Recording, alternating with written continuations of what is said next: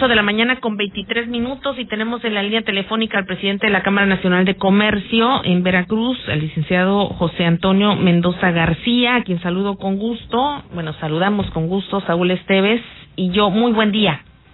Muy buen día, muchas gracias por el llamado.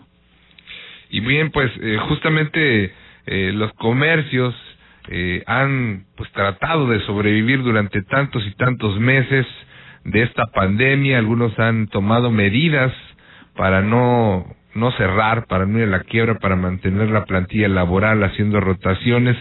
Sin embargo, ha pasado ya el primer mes de este 2021, ¿cuál es la expectativa para ustedes?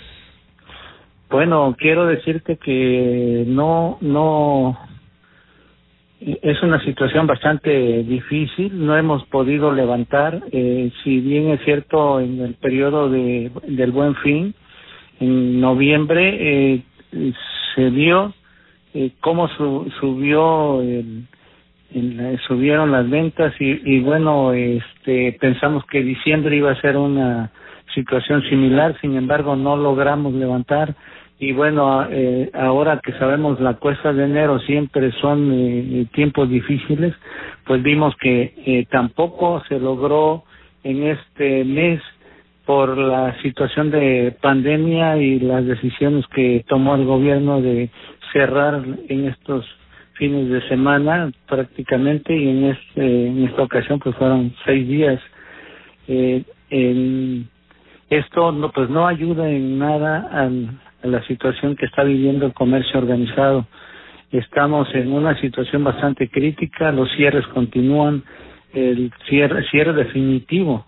Eh, tenemos un eh, contemplado hasta estos momentos eh, más de más de seis mil seis mil doscientos negocios cerrados de manera definitiva con más de sesenta mil desempleados.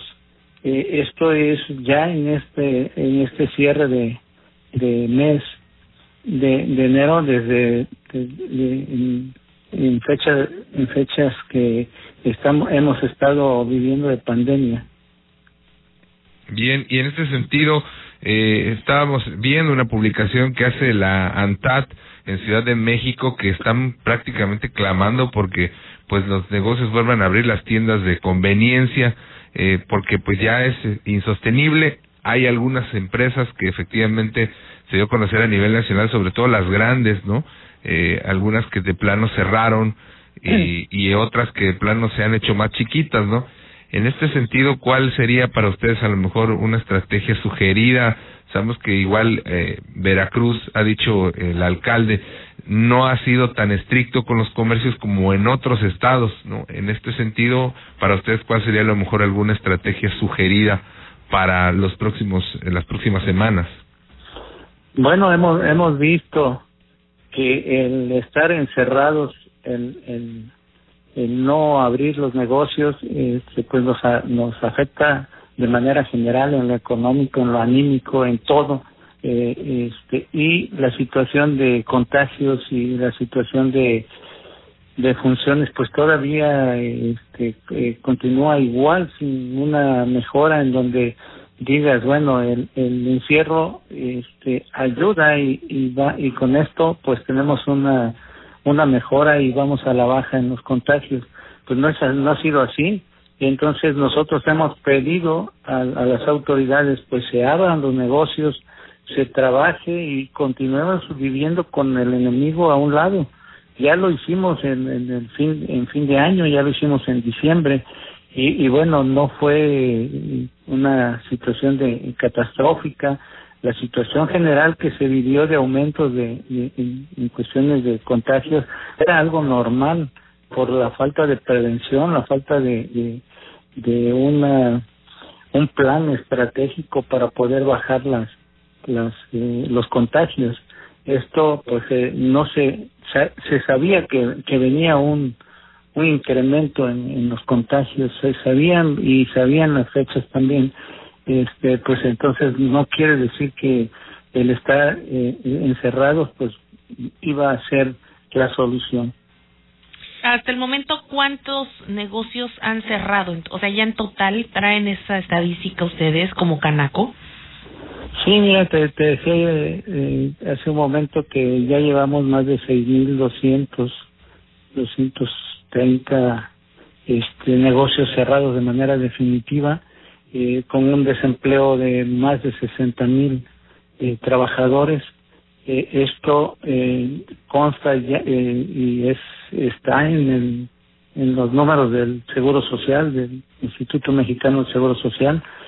Y bueno, esto no es algo bueno, es alarmante, es una situación bastante crítica y bueno, la situación que estamos viviendo económica pues va a haber va a ser que cierre más negocios puesto que no hay una un plan, no hay una una ayuda del gobierno para eh, este medidas necesarias para poder prevenir el cierre de estos negocios.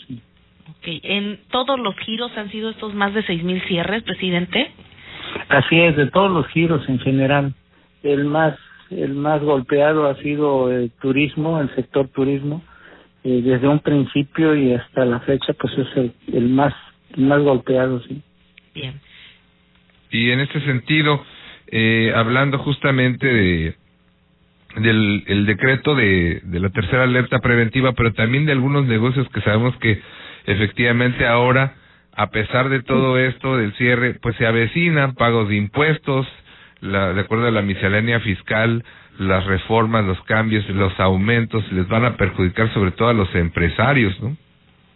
Así es, la carga, la carga la tienen todos los, los lo tenemos los empresarios esta esta carga y no hay, te digo, no hay medidas eh, preventivas como para eh, decir vamos a apoyar o se va a apoyar al, al empresario este, hasta ahorita no ha habido nada, simplemente pues ya hay el, el, la obligatoriedad de pago, ya tenemos este encima el, aumento del 15% que se dio al, al salario mínimo y que esto provocó también un incremento en todo, en todo, en todos los artículos en general. Y no nada más del 15, hay quienes de manera voraz pues subieron los artículos al 30, al 40% y esto es, es eh, son detalles que no fueron controlados por la autoridad. Y también a partir del día de hoy, como cada febrero, se da el aumento de las cuotas del IMSS. Así es, pues tenemos que que este, prevenir todo esto el, el empresario lo tiene contemplado siempre y, igual que los sueldos es algo que se tiene que cumplir de manera este, prioritaria pero este bueno es algo que afecta considerablemente y, y eh, hemos solicitado la ayuda hemos visto de manera continua en solicitar este, el apoyo de las autoridades que volteen a ver a la iniciativa privada, pero hasta el momento pues pareciera que se ignora la iniciativa privada. Oiga, presidente, nos preguntan Radio Escuchas que si esta cifra de negocios que dio el cierre de seis mil negocios es solamente en Veracruz, Boca del Río o es la numeral no, que es a nivel en, estado. No, es en el nivel estado, sí. Ok, y principalmente el sector turístico es lo que se han Sí. visto bastante afectados. ¿Algo más que usted quiera agregar al respecto en torno a cómo está viviendo la iniciativa privada esta segunda ola de la pandemia, por decirlo así? Bueno, pedirle a las autoridades que volteen a ver a la iniciativa privada, a, a los a los empresarios, pues que que no no se apaguen, que sigan trabajando, que si- sigamos eh, con la misma fe de salir adelante y porque no hay otra manera. Eh, si nosotros bajamos la guardia, la verdad, la situación va a ser eh, caótica para todos en general. Necesitamos trabajar eh, todos. Bien, pues ahí está. Una nación total, autoridades, iniciativa privada y, por supuesto, la ciudadanía, que es el llamado Así es. general para que nos cuidemos y podamos salir pronto de esto. Muchas gracias, que tenga un excelente inicio de mes e inicio de semana. Para salirte, muy buen día.